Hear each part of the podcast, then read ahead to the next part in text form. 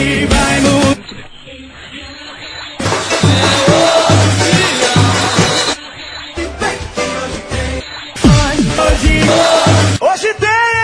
Olá galera, começando mais um Hoje Tem, eu sou Fred Figueroa e estou aqui com Lucas Fittipaldi para analisar tudo que cerca essa partida entre Esporte e Chapecoense pela 13 terceira rodada da Série A. E claro, faz parte do contexto desse jogo o desfecho do embrólio envolvendo Diego Souza, Palmeiras, Esporte, um, uma novela que durou um pouco mais do que se esperava e que teve um, um capítulos finais complicados com a viagem dele para o Rio de Janeiro, a falta aos treinos, o desaparecimento e nessa quarta-feira Diego não só se representou no clube, treinou normalmente, mas foi até a sala de imprensa e fez uma longa declaração, não foi entrevista coletiva, ele não abriu para perguntas, mas foi uma declaração muito forte, longa, 18 minutos, falando sem parar, e para mim surpreendente inclusive, né? Mexeu em pontos que eu não imaginava que ele fosse mexer. Eu de fato tinha uma perspectiva de um discurso mais composto junto com a diretoria, de uma de algo mais coordenado pela comunicação, que todas as partes estivessem harmonizadas, mas não isso, não foi isso que aconteceu.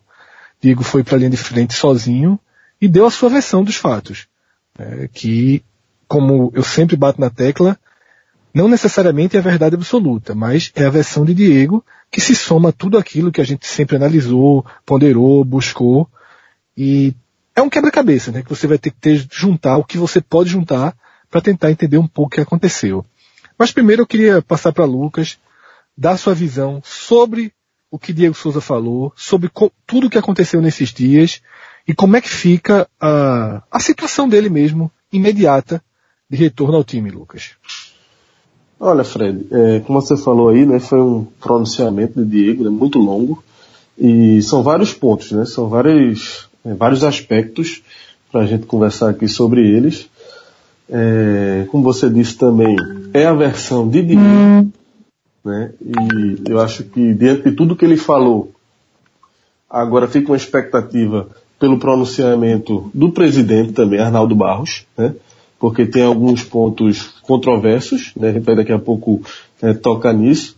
Mas eu queria começar, Fred, é, pela postura de Diego, sabe assim, primeiro. Por mais que ele tenha falado, né, a postura que eu digo, a postura inicial, né, que, que a gente criticou tanto, aquele fato dele ter não ido para o treino, de ter ido embora e de ter pedido para o empresário avisar a diretoria. Eu acho que tudo que o Diego falou hoje, por mais que ele tenha se defendido, e o ponto-chave para mim dessa coletiva hoje, dessa coletiva não, desse pronunciamento dele hoje, foi quando ele bateu muito na questão pessoal, né, do problema particular, né, que até então havia muita desconfiança, era mais um, um, um, um zoom, zoom, zoom, né? Embora ele tenha comunicado a versão oficial do empresário para a diretoria foi que realmente era problema particular, né? O motivo dele ter ido é, embora sem nem aparecer no treino, enfim. Mas é, havia muita desconfiança em torno disso. E Diego hoje ele foi muito veemente nessa questão, né? É, eu acho que a declaração mais forte de todas é quando ele diz que foi desrespeitado, quando ele critica é, a própria imprensa e quando ele critica os dirigentes do esporte, né, de uma forma muito dura, né, dizendo que, que ele não foi compreendido no momento que ele mais precisou e que ele se sentiu meio que abandonado.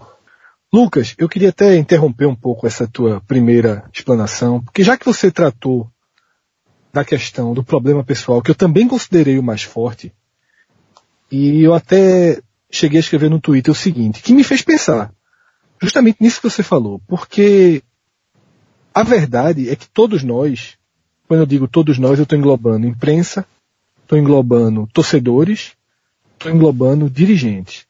Todos desconfiam antes de confiar. E é natural um pouco que isso aconteça, porque também é uma coincidência enorme que Diego esteja vivendo um problema pessoal de forma simultânea a uma negociação. E também uma coincidência enorme que esse problema pessoal tenha explodido de vez às vésperas do jogo 7, do jogo que, caso ele tivesse entrado em campo, ele não poderia mais ser negociado. Então, é, eu me senti um pouco mal, né, ouvindo o Diego, porque ele passou muita sinceridade sobre esse aspecto principal que a gente está falando aqui. Mas a gente também não pode deixar de unir os pontos e de questionar e de pelo menos abrir essa, essa, essa situação verdadeira de que as coisas aconteceram simultaneamente. Não é tão simples, de, simples desvincular como o Diego é, pediu que fosse desvinculado nessa, nesse seu depoimento hoje. Ele queria que todos desvinculassem. Ele queria que todos, diretoria e imprensa, tivessem enxergado apenas o problema pessoal dele. Que eu até acredito que esteja acontecendo. Pela forma com que ele falou, por questões que, que já circulam, né, de ele estar sem aliança, de ter mudado de inscrição em perfil. Mas eu também não acho que as pessoas que questionaram também agiram de forma tão errada assim, porque havia uma negociação. E é aí que existem inclusive algumas inconsistências no que ele fala. Mas, de fato, é o ponto mais forte para mim também, Lucas. Eu concordo contigo. Ele, ele expõe que se sentiu despro desprotegido, se sentiu desrespeitado. E imagino que isso tenha sido muito forte na cabeça dele também, porque ele estava tentando separar as coisas e pelo visto, na hora que a crise pessoal explodiu, ele não conseguiu mais separar. Né? Acabou tudo sendo misturado e, e, e essa mistura envolta em silêncio, envolta em indefinições, acabou gerando essa distorção na imprensa, né? Ô Fred, eu, eu, num primeiro momento, eu também tive essa, essa mesma sensação que você teve de fazer meio que uma meia-culpa aqui no sentido de é, talvez não ter dado tanto crédito né, a essa versão é, que circulava do problema pessoal. Né? É, eu fui até revisitar as minhas tweetadas no dia lá, no sábado e no domingo, né? no dia que ele não treinou, enfim. E, assim, é o que você falou aí, Fred. Eu acho que Diego tem um lado dele, mas ele também, se ele se coloca, se ele fizer o exercício também de se colocar um pouquinho desse lado de cá, do lado de quem está analisando, do lado até da diretoria também, eu acho que ele também vai, de certa forma, entender né, algumas colocações. Porque eu, eu, eu acho que Diego, eu acho que ele cometeu uma injustiça. Vou dizer qual. É, diante de tudo isso. Ele criticou fortemente a diretoria e deixou o presidente Arnaldo Barros nesse, nesse bolo, né? E assim, quando eu fui rever minhas tweetadas, é, as três primeiras eu fazia críticas fortes a Diego por, por sequer considerar essa versão é, de problema pessoal, né? É porque aquela história do, do, do, fato teria acontecido em Limoeiro, então aquilo só chegou depois, só chegou mais tarde, enfim. A princípio disse só que era um problema pessoal e realmente era uma coincidência muito grande diante de tudo que estava acontecendo às vésperas do jogo 7, né? A primeira vez, quando eu digo que é justiça com o presidente, é porque é o seguinte, a primeira vez que eu considerei, é, de fato, essa questão pessoal, foi quando eu ouvi uma entrevista de Arnaldo Barros, à Rádio Jornal, acho que foi a Ralph de Carvalho, e eu achei Arnaldo muito cuidadoso nas palavras e muito respeitoso, por sinal, dando um crédito de confiança muito grande a Diego. Inclusive, batendo muito forte nessa tecla, que o jogador tinha falado de questão pessoal e que ele não gostaria sequer de entrar nesse mérito, porque era uma questão muito específica e muito delicada, e que ele confiava no jogador, certo? Mas aí reiterou que esperava que o jogador voltasse, enfim, passou, meio que separou mesmo as duas coisas da negociação, com, mas a todo momento dando crédito de confiança a Diego. É, então eu acho que a postura do presidente não se encaixa nas acusações que Diego fez hoje. Né? É, é diferente, por exemplo, da postura do vice-presidente de futebol, Gustavo do B. Esse talvez é, valha, as críticas que Diego fez hoje talvez caibam para do B, porque do B deu declarações, né? Meio que se Diego se sentir exposto, talvez tenha sido, talvez, pelas declarações de Dubê, quando ele falou que o esporte tinha sim feito uma proposta, é, a Diego, que o esporte tinha proposto aumento de salário, extensão de contrato, e que a proposta estava na mão de Diego e na do empresário. Né? Então, pelo menos nas matérias que eu vi de, é, do bem, em nenhum momento ele ressaltou a questão é, pessoal. Ele, ele tratou muito da negociação. E pelo que eu percebi das palavras de Diego hoje, o que incomodou muito ele foram, foi o fato das pessoas terem, dos dirigentes, terem ficado tratando da negociação enquanto ele estava vivendo um problema pessoal. Né? Mas aí eu acho que é importante fazer essa distinção da postura que teve o presidente, certo? De outros dirigentes, no caso de Dubê, sabe, Fred?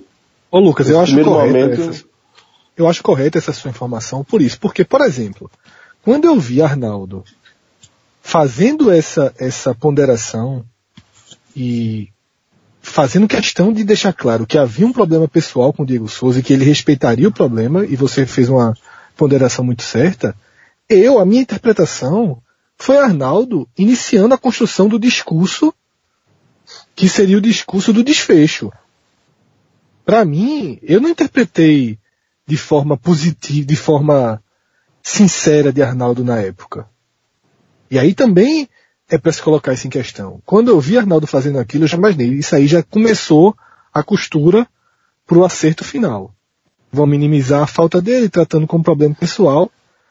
E eu ainda nem, eu ainda nem, nem anularia essa opção, sabe, Lucas? Eu nem anularia porque eu sou muito pé atrás com as versões que são públicas. Eu acho que elas sempre são estudadas antes de, de serem, serem colocadas no microfone. Sim, Agora, eu, por exemplo, Fred, eu não, eu não quero acreditar que isso tudo está sendo um grande circo, sabe? Passa tudo também pela não. nossa cabeça. É, é, é tá também tá não.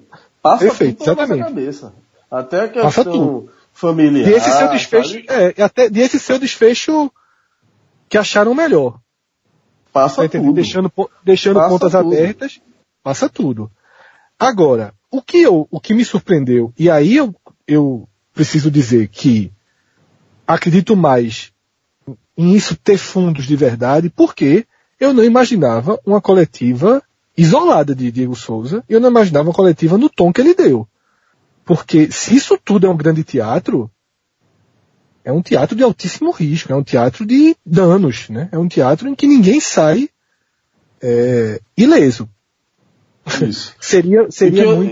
Seria, eu acho que seria muito. Tá me faltando a palavra. Seria um, um engen... muito engenhoso, né? Fazer todo esse roteiro. Então, eu, eu acho abro... que ele seria muito. Seria muito ator, né, Fred? Diego. Exato. E, assim, pelo que a gente conhece de Diego, não é o perfil, né? É, tudo bem que é uma negociação totalmente atípica, né? nem só a negociação. O episódio dessa novela é muito atípica e é por isso que passa tudo pela nossa cabeça, né? Quando não se tem uma transparência né? Durante todo o processo faltou transparência. Então isso dá margem a quem está de fora a começar as conjecturas. Né? E é por isso, isso que é ficaram tem que ser colocado.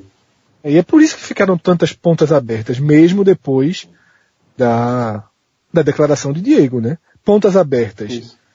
sobre como a, o, passo a passo da negociação, porque Diego deixa claro que a negociação existiu, e, o, e quando o problema pessoal se sobrepôs a negociação para que ele faltasse aos treinos e saísse do Recife. Eu acho que isso, isso aí, Fred, são pontas abertas que não tem como fechar. Esse ponto que você falou aí agora é um, é um dos pontos que, entre alguns aqui, que a gente tem que, que são muito sérios. Em que sentido? Didier está falando uma coisa e o presidente está falando outra. Ou seja, alguém está mentindo na história. Eu vou dizer qual. Por exemplo, um a gente vai chegar lá, é o caso da multa rescisória, o outro é esse, da negociação. Porque, segundo Arnaldo, em nenhum momento, Arnaldo bancou isso, o Palmeiras chegou a negociar, a fazer proposta pelo esporte, pro esporte, né? E Diego Souza, no pronunciamento dele, ele foi muito claro que num primeiro momento o esporte disse que não queria vender, depois mudou a conversa, ficou colocando preço, abriu negociações. Então, esse é um momento chave. Quando eu digo que é, existe agora uma expectativa muito grande para a repercussão de uma entrevista de Arnaldo Barros é muito por isso. Porque tem pontos muito distantes, é, um contradizendo o outro, né? Ô Lucas, então vamos partir, né? A gente analisou essa questão que a gente considerou Deixa eu só fazer né? uma última, Fred. Deixa eu só fazer uma última colocação para a gente fechar esse tópico. Ainda, não, ainda sobre o pessoal, ainda sobre o pessoal, ou ainda sobre, essa o pessoal. Ainda sobre o pessoal, para a gente fechar o pessoal, que eu acho fundamental. Que é o seguinte, é, olhando do lado de cá, mais uma vez aqui, eu vou fazer um- uma, uma ponderação, certo? É, quanto à postura, à atitude de Diego. É, vou meio que questionar Diego mais uma vez aqui. Quando ele coloca uma questão que foi uma questão pessoal, que foi, enfim, que, que ele se sentiu desrespeitado, que não era o caso. E quando ele frisa que no Rio de Janeiro, em nenhum momento ele se encontrou com o empresário dele, ele foi enfático ao dizer isso, quando ele criticou Edmundo, que Edmundo teria di- disse que ele saiu da praia com o empresário, e ele disse que em nenhum momento ele falou com o empresário dele, que ele ficou a par da situação, porque ele estava perto do pai, perto dos familiares, perto dos amigos, mas em nenhum momento se encontrou com o empresário, estava realmente focado na questão pessoal. Mas aí, Fred, eu acho uma contradição de Diego o seguinte, e é, isso eu acho sério também. Como é que o empresário, como é que ele se isola do empresário, não conversa com o empresário, e se a questão foi pessoal, ele pediu para o empresário falar com a diretoria no primeiro momento, no sábado. Porque se era uma questão pessoal, Fred, na minha visão, caberia Diego Souza comparecer ao treino, chamar quem tivesse lá da diretoria, da gerência, comunicar o fato, pedir a liberação e dizer, ó, aconteceu isso comigo, um problema pessoal, tem nada a ver com a negociação com o Palmeiras, tem nada a ver com essa história, tô indo lá resolver meu problema pessoal. E eu acho que aí teria matado todas essas especulações, tudo que está se dizendo, disse, me disse, teria acabado com tudo isso. A partir do momento que ele pede para o empresário entrar em contato com a diretoria, então aí deixa de ser uma questão pessoal. Se é pessoal, você vai resolver você mesmo. Né? É questão familiar, questão pessoal. Então por que você colocar o empresário para resolver uma questão pessoal? É isso que eu acho que ficou estranho também.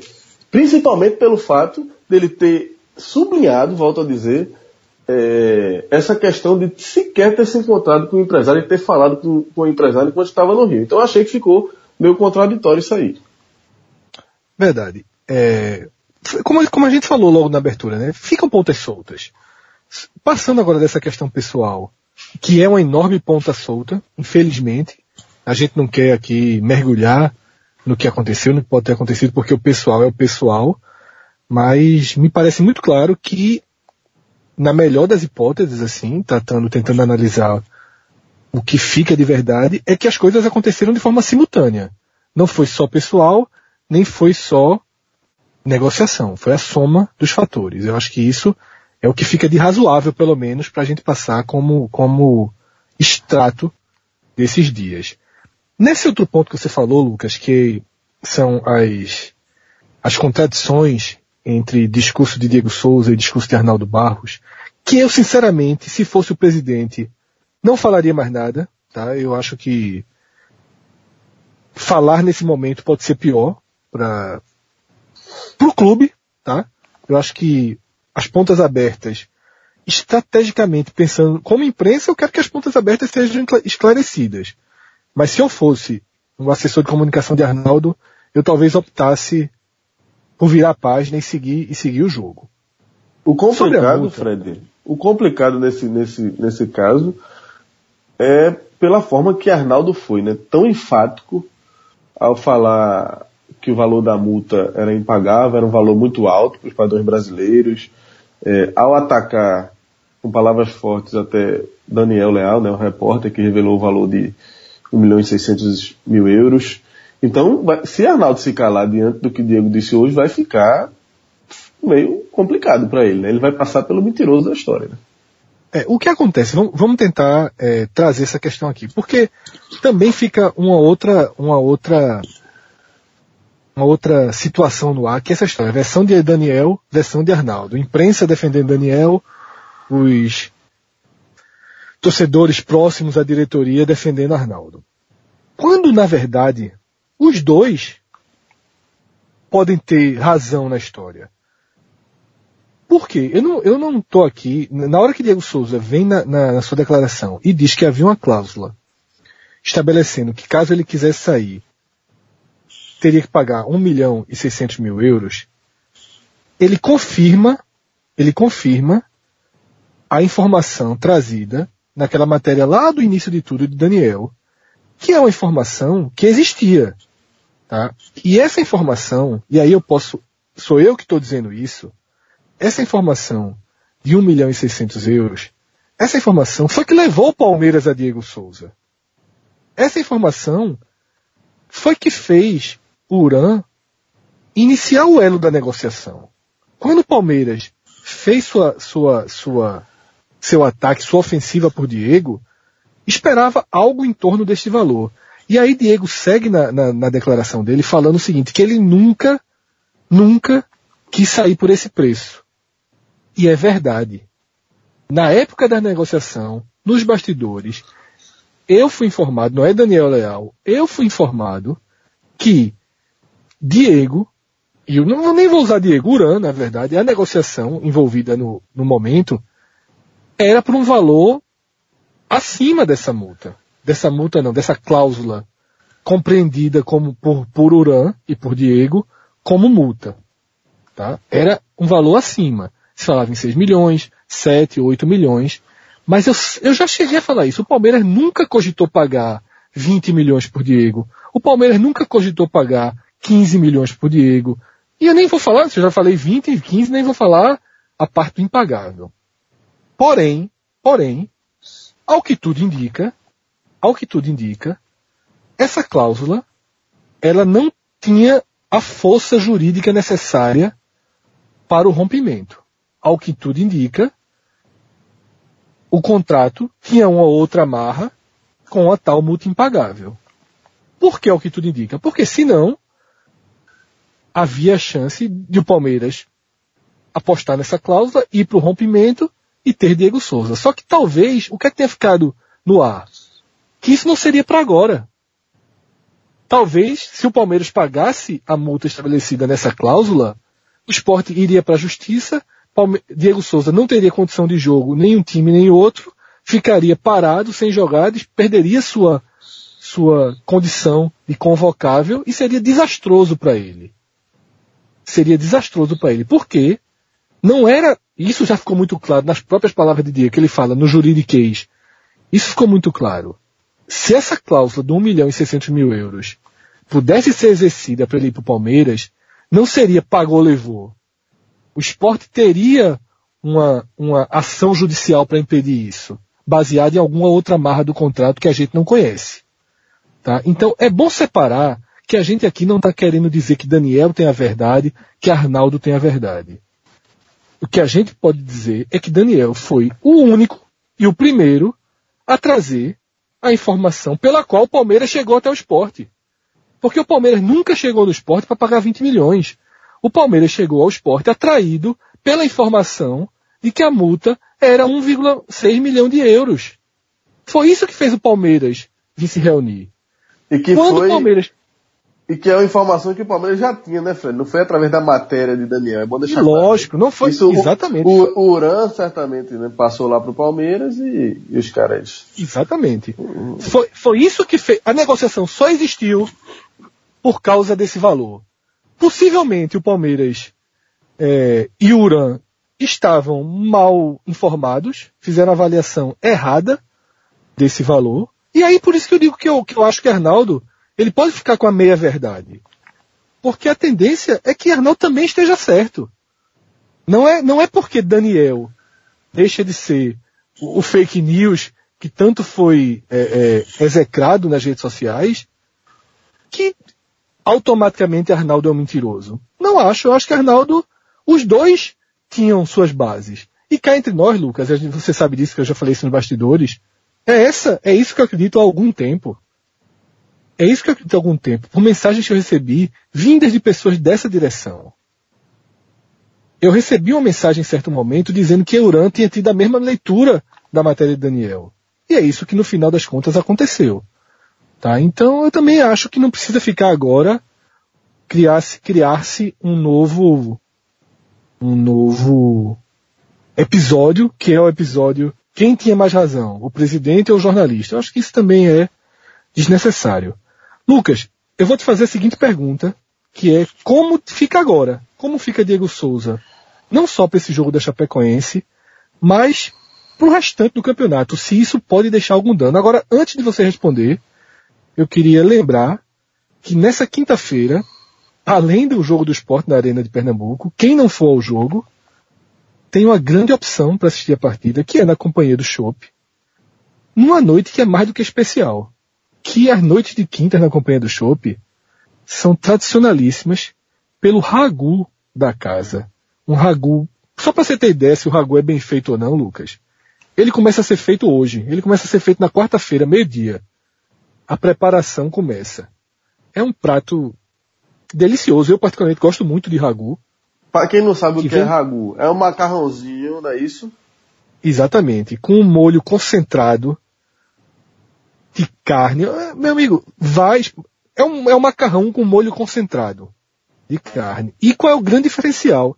Que eu, na verdade, considero inacreditável. Desde o dia que eu soube que a companhia do show fazia isso, eu nunca fui nessa noite do Ragu lá. Mas, quando eu soube de como é, eu, é isso mesmo. Eu já perguntei mais de 15 vezes antes de falar no podcast.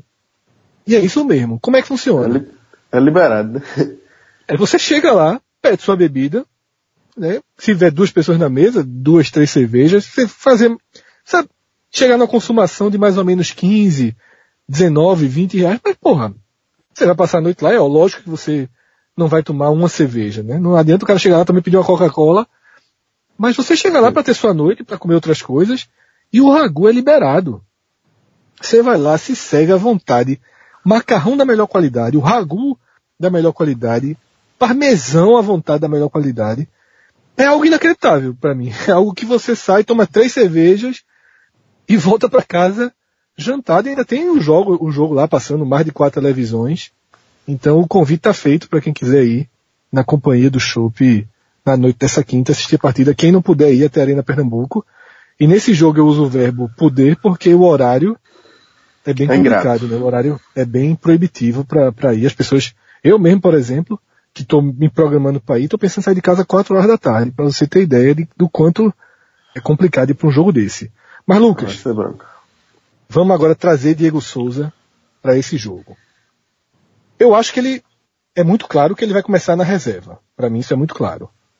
Mas a pergunta que eu te faço é: como você enxerga a volta de Diego Souza para o time? E se você acha que essa postura de chateação e ao mesmo tempo de abalo, o Diego Souza se demonstrou estar um jogador chateado e abalado, se isso pode interferir negativamente no retorno dele ao time e no desempenho até o fim do ano. Ô Fred, antes de entrar nessa questão, tu sentiu dele, é, acho que foi uma impressão até errada minha, mas tu sentiu dele que ele cravou que fica mesmo no esporte? Porque teve um momento que ele falou que não estava muito com cabeça para tratar de negociação agora. Mas eu acho aí que ele estava se referindo ao que passou, né? Eu acho que o que passou, passou, né? Sem dúvida, Lucas. Também interpretei dessa forma. Para mim, isso aí é em referência ao, ao que aconteceu. O Palmeiras já contratou o jogador. Diego Souza vai ficar no esporte. Acho que assim, isso aí é página virada. É de fato a cabeça e a entrega que ele vai ter pro time. Se tudo volta como era antes, ou se a mágoa, ou se existe mágoa e essa mágoa pode interferir no desempenho dele. Vamos lá então. É, Primeiro que ele não deixou claro se ele vai para o jogo, né? Nem ele, nem ninguém. O Luxemburgo não deu coletiva hoje, então o grande mistério é se Diego vai para o jogo amanhã, né? Treinou, normal, é, mas vinha aí de uns dias sem treinar. Então, a primeira dúvida, a primeira interrogação é essa, né? Se ele vai ser relacionado ou não. Depois, se ele for relacionado, se ele vai ser titular ou não. Isso é outra questão. Mas quanto à motivação, é, eu acho que isso aí ele vai ter, Fred. Porque em certo momento da entrevista, ele mesmo, as palavras de Diego, ele fez questão de, de ressaltar isso. Ele disse que vou continuar a ser o mesmo cara, tô de volta, vou ser o mesmo jogador. Teve uma hora que ele que ele bateu nessa tecla e eu acho que não vai ser só discurso não. Então eu acredito que Diego, é, até pela, pela colocação que ele fez em relação ao grupo, sabe?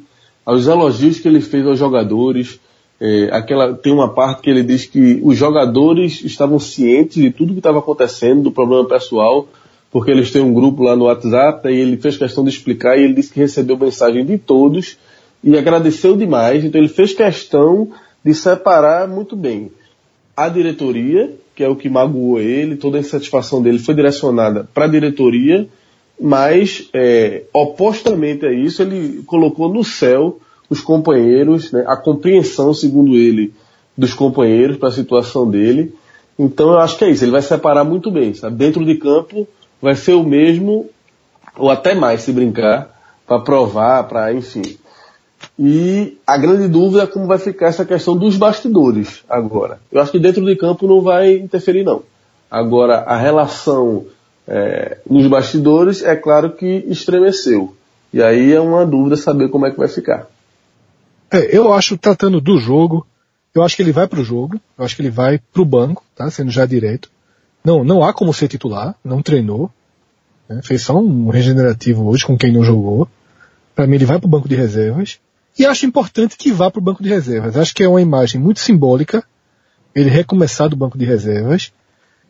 E também imagino que a torcida vai abraçá-lo. Tá? Não acho que o papel de torcedor no estádio vai ser fazer qualquer cobrança em cima do que aconteceu. Eu acho que quando ele estiver entrando em campo, caminhando para o banco de reserva, o torcedor tem que fechar com ele. Tá? Mas vai, eu, vai. Isso aí vai. Eu também acredito que vai. É, eu até usei uma, um trecho de uma, de uma música dos engenheiros no Twitter para meio que resumir qual deve ser o sentimento do torcedor. Que a música diz o seguinte, perdoa o que puder ser perdoado e esquece o que não tiver perdão. E vamos voltar ao tempo em que nada nos dividia. Óbvio que é uma música de amor, mas eu uhum. acho que a relação torcedor e ídolo também é uma relação de amor, né? É, é claro. E numa relação de amor, e numa relação de amor, é importante passar por cima. Tem alguns problemas que simplesmente não se resolvem, né? Ou não, você passa por cima, ou você e segue o jogo, né? Acho que é o momento de, de seguir em frente. Não, e Diego, é lógico que ele, é, é, ele também não é, não, não é bobo, né? Ele, ele, deu muito destaque à questão pessoal na, na, no pronunciamento dele, né? Foi, a versão dele foi basicamente baseada nisso. E ele, claro que ele sabe também que isso vai repercutir positivamente para ele junto à torcida. Né? O torcedor ele também é, tem esse lado humano, né? Que vai enxergar o cara como realmente, é, até porque ele ficou, ele, ele não, ele falou que abriu mão de dinheiro já, que o dinheiro não era para então ele, ele, desconstruiu essa coisa da imagem do, do mercenário, né? Você certo. viu uma, também, uma, uma preocupação clara dele, né? De desconstruir essa foi, imagem do, do, do mercenário. Então eu acho que a torcida... Embarcou, né?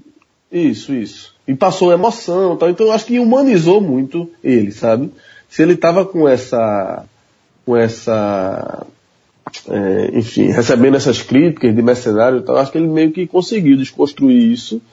É, até pela emoção mesmo, e que eu acredito que foi verdadeiro, não estou aqui dizendo que foi teatro não. É, também é como eu disse a você, não boto minhas duas mãos no fogo não, também não boto não. Já vi de tudo no futebol, mas tendo a, a a acreditar nas palavras de Diego, pareceu ser um depoimento sincero e acho que a torcida vai, vai, isso vai pesar positivamente. Ele vai levar em consideração. Minha dúvida, Fred, maior é realmente se ele vai para o jogo. Eu já não tenho tanta certeza se ele vai, é, se, se já está com cabeça para ir para esse jogo, ou se prefere se preparar um pouco melhor e deixar baixar um pouco mais a poeira para ir para o jogo contra o Botafogo. Eu confesso que ainda estou na dúvida e acho que vai passar também muito por Luxemburgo, né? Que é outro elo aí desse, desse embrólio decisivo que ninguém sabe ainda a postura de, de Luxemburgo, né? Bastidores, um zum aqui, acolá, que Luxemburgo teria ficado muito irritado, mas agora tem, é, certamente com essa versão de Diego, vamos ver como é que Luxemburgo vai digerir isso também, essa questão do lado pessoal também pode interferir muito na avaliação do Luxemburgo, então são várias, é, é são muitas variantes ainda, né? É, eu acho que ir para o jogo, Lucas, é bom para colocar um ponto final também, sabe? Eu acho que é, é uma forma de reintegração. Ir para o jogo na reserva pode até nem ser acionado durante a partida. Não estou aqui obrigando a fazer o jogo 7 para colocar um ponto final, não. Seria, seria também interessante para acabar com qualquer chance de negociação, pelo menos com o mercado nacional. É, mas eu acho que seria interessante ele pro jogo e também acho importante o esporte ter a opção de Diego Souza nesse momento. O jogo lá contra o Curitiba mostrou um esporte com opção ofensiva interessante, sem Diego Souza naquele primeiro tempo, mas a gente ponderou no telecast o quanto ele fez falta para prender o jogo, para segurar. E eu vejo essas duas possibilidades técnicas de utilizá-lo no decorrer do jogo. Seja para você ter uma, uma referência maior do meio de campo para frente, no domínio da bola, na distribuição do jogo, seja para a necessidade de um aperto final. Esse jogo, ele, ele é um jogo perigoso, tá? Não existe, não existe adversário fraco no brasileiro, não existe jogo ganho, a derrota para o Vitória ensina isso, e muito menos a Chapecoense, por mais que esteja numa curva de queda acentuada, né, por mais que seja um time que tenha se desencontrado da vitória, demitiu o treinador, tá, tá agora sob o comando de, de Vinícius Eutrópio, que não vai para o banco por causa de uma punição sofrida ainda no Santa Cruz. Mas é um time que na, na, contra o Fluminense, na rodada anterior, foi buscar um 3 a 3 no Rio. É um time que faz gol, um time que chateia, que fica em cima. Né? Não, não é um time, não é um time que você que você atropela. Por tudo, por até até pela rodagem que ele já teve esse ano. Time que jogou Libertadores. Eu vou aqui já aproveitar que a gente está falando da Chape para ler o que pode ser a provável escalação, né? Uma escalação com alguns jogadores bem conhecidos aqui do futebol de Pernambuco e do esporte. Jandrei no gol, que é uma revelação, está indo muito bem na temporada. Apodi na direita, Groli e Vitor Ramos como dupla de zaga e Reinaldo na esquerda. O meio de campo tem Giroto, Lucas Mineiro e Lucas Marques. E o ataque seria Rossi, Wellington Paulista e Arthur. Rossi, principal atacante da Chapecoense no ano, Perigoso. na noite dessa quarta-feira, na noite dessa quarta-feira, acertou sua ida para o futebol chinês e já, já se despediu do grupo no Recife, está no hotel e volta nesse momento para a Chapecoense para arrumar as malas e seguir para a China, ou seja, fora da partida, 24 horas antes do jogo ele acabou cortado e aí há um, uma dúvida sobre quem vai por, no lugar dele, deve ser Sejas. E muita gente perguntando, eu mesmo fui no Twitter perguntar, nem Leandro Pereira, nem Marquinhos, Marquinhos sequer está oficialmente anunciado, jamais poderia jogar, Leandro Pereira não está regularizado, nenhum dos dois vem para o jogo. É um time competitivo, mas inferior tecnicamente ao esporte, né, Lucas? Isso não há dúvida, né? Sim, e inferior tecnicamente e em, curva, em curvas completamente opostas. Né? A Chapecoense vem é, ladeira abaixo e o esporte vem numa crescente, talvez seja o time em maior ascensão no campeonato, nesse momento seja o esporte. Né? É, a Chape, se eu não me engano, cinco ou seis jogos já sem, sem vitória, né? Os últimos dois empatou, né? Com o Fluminense e com o Atlético Paranaense, se eu não estou enganado, mas teve uma sequência de derrotas, né? É, eu acho que é a partir do jogo contra o Vasco que a Chapecoense degringolou no campeonato, né? E depois logo por cima veio aquele 5 a 1 do Flamengo, que a partir dali foi que parece que a, a Chape saiu do, dos trilhos mesmo, ao ponto de Mancini ter sido demitido e, e, ter acabado aquele conto de fadas quando a Chape chegou a estar dentro do G4 no início do campeonato e muita gente chegou até a acreditar que poderia fazer um campeonato surpreendente, enfim. É, o esporte, sim, é o favorito absoluto para a partida, mas é como você falou aí, a Chapecoense está longe de ser uma, uma presa fácil. Né? A gente está falando de Série A e qualquer time da Série A, né? até, até as Minardes, né? como você gosta de chamar Havaí e Atlético de Goiás, eu acho que o Havaí está até meio que, que, que, mudando o nome da equipe. A gente daqui a pouco vai poder mudar o nome da equipe, ficar porque você viu o exemplo do Havaí na rodada passada, a vitória sobre o Grêmio, por mais que o Grêmio tenha sido pressionado mais, tenha sido melhor, mas foi 2 a 0 Havaí, dentro do, da arena do Grêmio, né? Então como é que você vai imaginar um esporte, um jogo tranquilo contra a Chapecoense, né? Acho que não tem esse jogo tranquilo não. E Luxemburgo tem batido muito nessa tecla, né? Ele tem já se antecipado a um, ao, ao risco de qualquer tipo de salto alto, relaxamento e enfim, não tem motivo para isso. E eu acho que o fator torcida é mais um fator que vai manter o time ligado do início ao fim, porque a expectativa é de mais de 20 mil torcedores na arena, né? É, até hoje, se não estou enganado, mais de 16 mil ingressos já haviam sido vendidos. No então, segundo vai... tempo, né, Lucas? Como? No segundo, no primeiro não vai ter 20 mil pessoas nem a pau. No é. segundo tempo vai ter Tem isso. Então, eu acho que vai ter toda uma, uma atmosfera criada para esse jogo, como não tivemos em nenhum jogo desse campeonato até agora. Se não me falha a memória, nenhum jogo do esporte ainda esse ano, nesse campeonato brasileiro, teve uma atmosfera de jogo grande, como está se projetando. Mas, mas o do Flamengo, o público foi pequeno, né?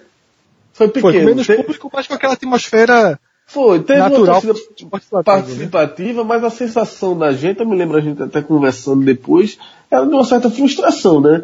Pelo número de torcedores, né? Se eu não me engano, foram 12 mil torcedores, 13 mil, enfim. O Esporte Flamengo. É.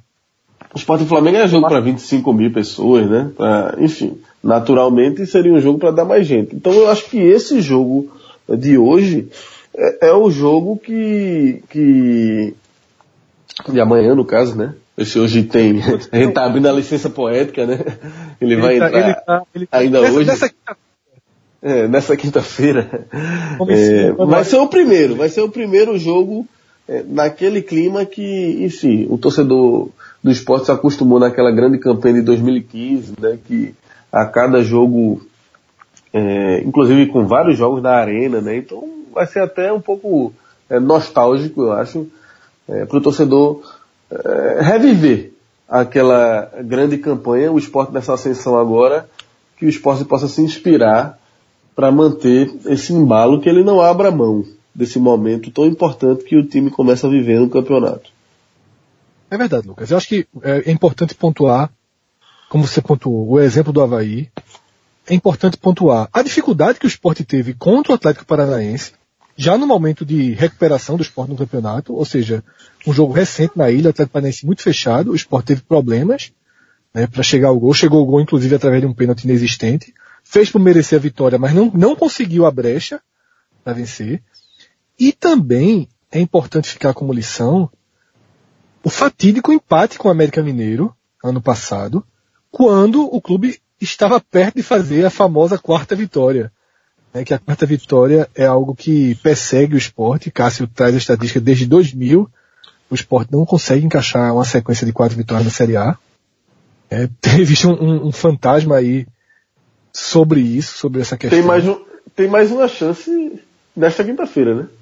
Exatamente. É a grande chance para fazer isso, para quebrar e para aproveitar uma sequência que todo mundo trata com razão, sem empolgação, como uma sequência ideal para para de fato consolidar essa sessão do campeonato, que como eu falei no podcast passado, é uma sessão que para mim ela veio antes da hora. Eu não imaginava o esporte nesse momento onde ele está.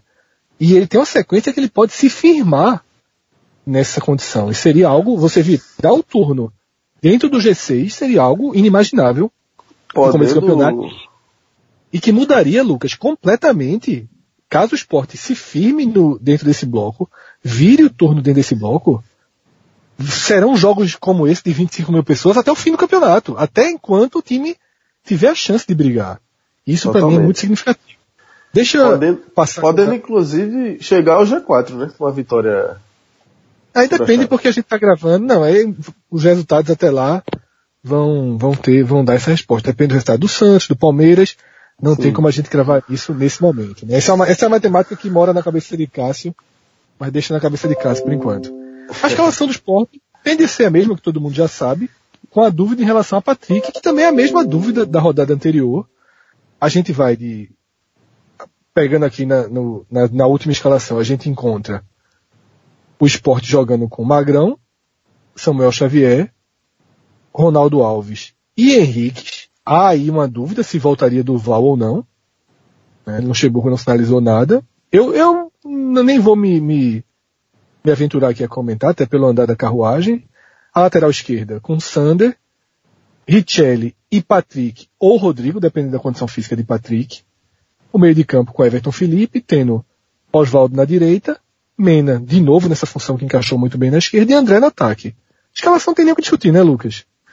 Não, acho que a escalação é essa. Não tem. É, a única pergunta que a gente poderia fazer é se Diego Souza fosse começar como titular, quem sairia, né? Mas nessa altura eu acho muito difícil o Diego É começar como não- titular.